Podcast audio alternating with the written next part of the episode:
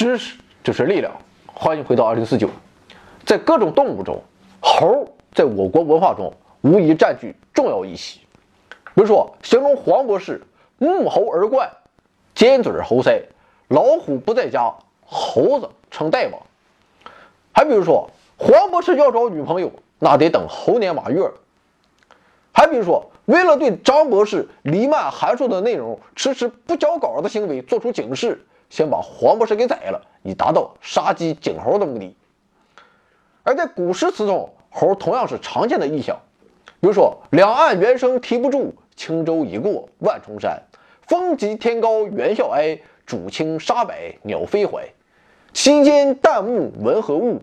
杜鹃啼血猿哀鸣。”等等等等。而在我国众多猴的形象中，齐天大圣孙悟空必然是最为经典的存在了。那么孙悟空他是什么猴呢？这就要从猴这个大家族开始说起了。按照《界门纲目科属种的物种分类法，猴指的其实是一大目动物，这便是哺乳纲真兽亚纲下的灵长目。灵长目下又存在着两个亚目：猿猴亚目和简鼻亚目。简鼻亚目也被称作是猿猴亚目。那么这里面的第一个猿猴亚目的“猿”是原始的“猿”，而第二个猿猴亚目的“猿”则是我们经常调侃的程序员的“猿”。可见，既然灵长目的两个亚目都带一个“猴”字，那么我们把所有的灵长目都称为猴，也就没有什么不妥之处了。灵长目的家族可谓十分兴旺，从五十克的鼠狐猴到九十千克的黄博士，再到二百五十千克的大猩猩，这些都是猴。那么接下来，我们就要在众多的猴中寻找孙悟空的身影。灵长目的起源可以追溯到距今六千六百多万年前的白垩纪末期，而这一时期正是恐龙衰败进而灭绝的时期。可见，这是恐龙的衰亡给了灵长目动物以发扬光大的机会，这也算是地球生物历史中的一次神助攻。目前发现的最早的灵长类动物是距今六千六百万年前在树上生活、以水果和昆虫为食的普尔加托里猴。这哥们的骨骼化石发现于美国蒙大拿州，不过他们的长相跟我们传统印象中的猴大相径庭。它们的体型和外部形态都酷似老鼠。科学家检视它们的脚踝骨，发现这些骨骼具有转动的功能。那么这种特性仅存在于现代灵长类动物及其近亲身上。这些独特的功能可以让普尔加托里猴旋转调节它的脚，以便抓握树枝，在树与树之间移动。相反的，地栖性的哺乳动物则缺乏这些特征。那么除了普尔加托里猴之外，同样古老的还有金猴等物种，它们的化石发现于欧洲、北美洲和非洲。现在通常认为，早期的灵长类繁盛在欧亚大陆，后来有一个分支向非洲发展，便成为了现在的猿类和人类。很显然，这些远古时期的猴啊，它不可能是孙悟空，因为吴承恩并不是地质或者是生物工作者，西方的哪个国家他也没去过。那么除此之外，在几千万年的演化过程中，还曾出现过许多种不同的灵长类动物啊，包括各种古猿和巨猿，它们也都不可能是孙悟空。所以，要想探究孙悟空的真身，我们还得在现在的灵长类动物中去选择。现在地球上已知的哺乳动物约有五千多种，按照2005年威尔逊和瑞德尔的分类系统，哺乳纲有二十九目。一百五十三科，一千二百二十九属，五千四百一十六种。二零零六年调整为二十七目，少了两个目。这是因为人们把微型目和曲形目合并为真盲缺目，将偶蹄目和经目合并为经蹄目。如果将哺乳纲中的动物排个座次的话，那么第一把交椅非啮齿目莫属啊，也就是各种耗子，约有两千三百种。其次是翼手目啊，蝙蝠就是翼手目的这一目包含有一千二百种。第三名就是我们刚才说到的真盲缺目，包括各种渠青、鼹鼠、刺猬等等，大约有四百八十种。而排在第四名的便是灵长目，包括十六科、七十八属、四百六十种，而且随着对地球探索的不断深入，这个数字还在不断的增长之中。当然了，不同的分类标准之下，数字也会多多少少有些出入啊。我的这个数据也是二零一六年的，我估计现在也变了，但是这不重要。总之，灵长目是一个大目，那么这一点毫无疑问。从种类的多样性可以进一步说明，灵长目动物是高等的脊椎动物中演化最为成功的大类之一，而且它们本身也是动物界最高等的类群。灵长目动物广泛分布于全球范围内的热带、亚热带和温带地区，除大洋洲、南极洲之外，其他各大洲甚至很多岛屿上也都有着自然分布的非人灵长类动物。那么，既然要说孙悟空，我们就要看看在灵长目的十六个科中，我们中国有哪些科存在。不过在此之前，我们先来看看我们国家没有的。在灵长目的十六个科中，有十二个科在我们中国是找不到的。第一个是窝狐猴科，这科全部生活在非洲的马达加斯加岛，代表物种就是窝狐猴和鼠狐猴等等。第二个是指猴科。这科中只有一种猴啊，这就是纸猴，也生活在马达加斯加，属于濒危物种。第三个是狐猴科，也全部生活在马达加斯加，代表物种是环尾狐猴。第四个是幼狐猴科，生活地还是在马达加斯加，代表物种是幼狐猴。第五个是大狐猴科，也全部生活在马达加斯加，代表物种是毛狐猴。第六个是鹰猴科，这是一类生活在非洲大陆的原始的夜行性灵长类，代表物种是鹰猴。第七个是眼镜猴科，生活在东南亚的一些岛屿上，代表物种自然就是眼镜猴了。第八个是龙科，成员全部生活在南美洲，代表物种就是龙。第九个是卷尾猴科，栖息在拉丁美洲。注意，拉美和南美它不是一个概念。比如墨西哥就属于拉美，但它不属于南美。卷尾猴和松鼠猴都是这一科的代表。第十个是叶猴科，主要生活在巴拿马和南美洲的热带雨林中，仅包含一个属，也就是叶猴属。下面有十一个种，代表物种就是叶猴。第十一个是僧面猴科，全部生活在南美，多达五十六种。代表物种有僧面猴、灵猴和秃猴。最后一个在我国不存在的灵长类是蜘蛛猴科，也全部生活在南美，像是吼猴、蜘蛛猴都是这一科的成员。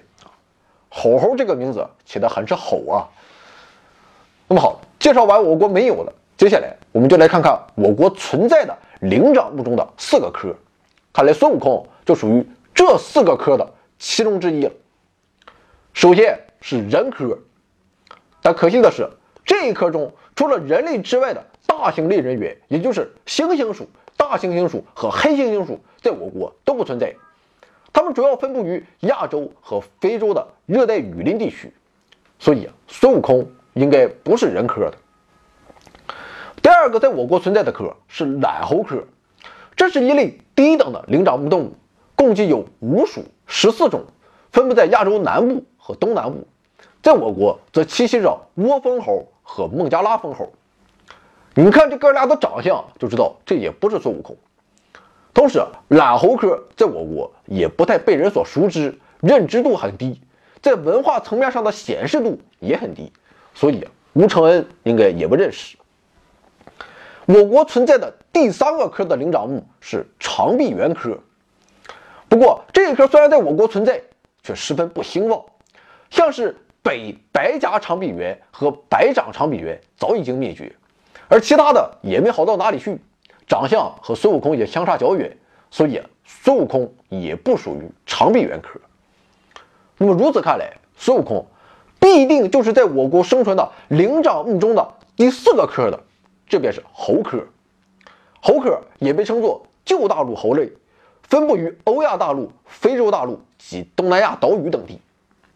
可以说，猴科才算是真正的猴，因为它们都有尾巴，四肢也几乎等长，或者是后肢比前肢略长。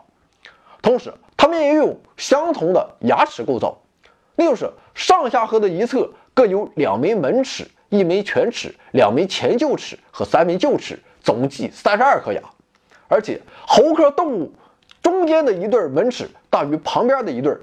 另外，臼齿的构造在猴科动物中也是相同的。猴科共有二十二属，一百三十九种，在我国则分布有五个属，分别是高地猴属、乌叶猴属、白臀叶猴属、猕猴属和金丝猴属。前三个我们应该不太熟悉，高地猴直到二零零五年才被人们发现。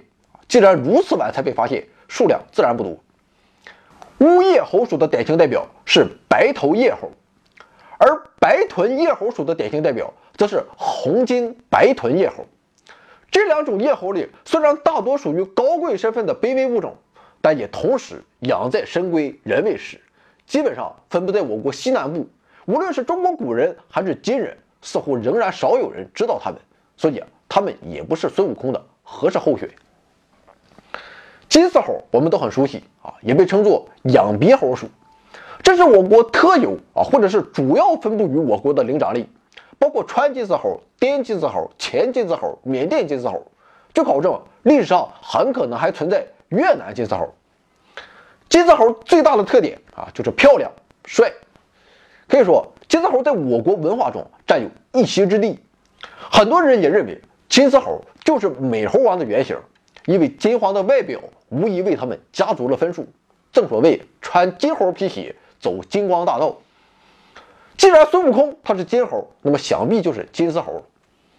但事实上，除了穿金丝猴拥有真正的金丝以外，其他的几种金丝猴都没有金丝。虽然他们都要比穿金丝猴珍贵，那也没用。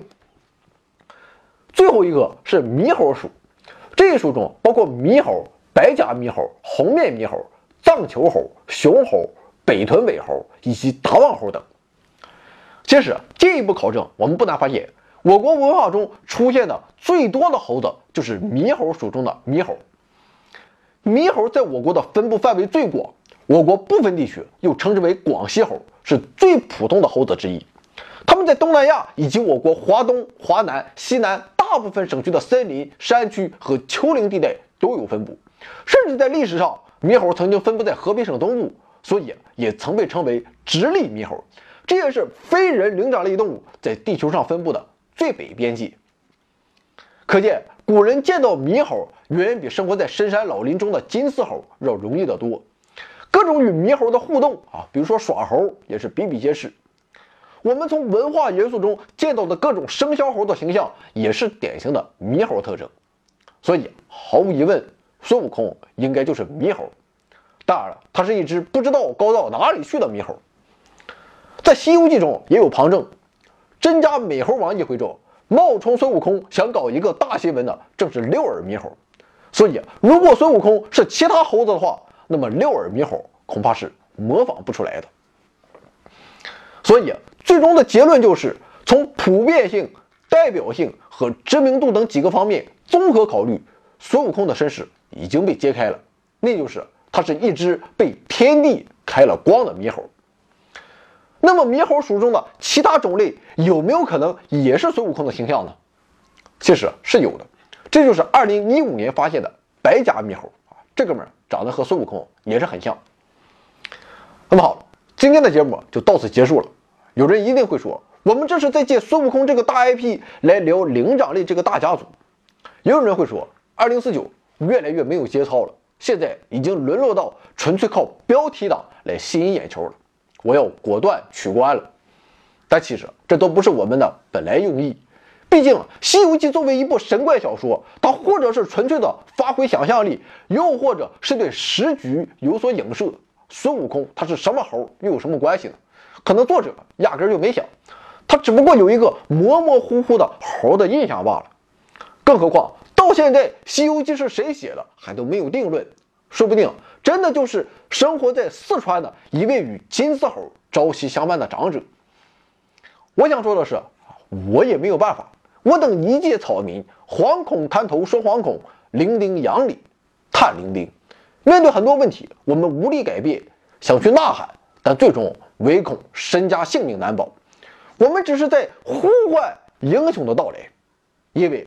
一从大地起风雷，便有惊声白骨堆。僧是愚蒙犹可训，妖为鬼域必成灾。怎么办？金猴奋起千钧棒，欲与澄清万里埃。所以今日欢呼孙大圣，只缘妖物又重来。回到二零四九微信订阅号已全面升级，微信搜索“回到二零四九”或 “back to 二零四九”，阅读节目文本，还有更多惊喜，精神的、物质的，还有你懂的。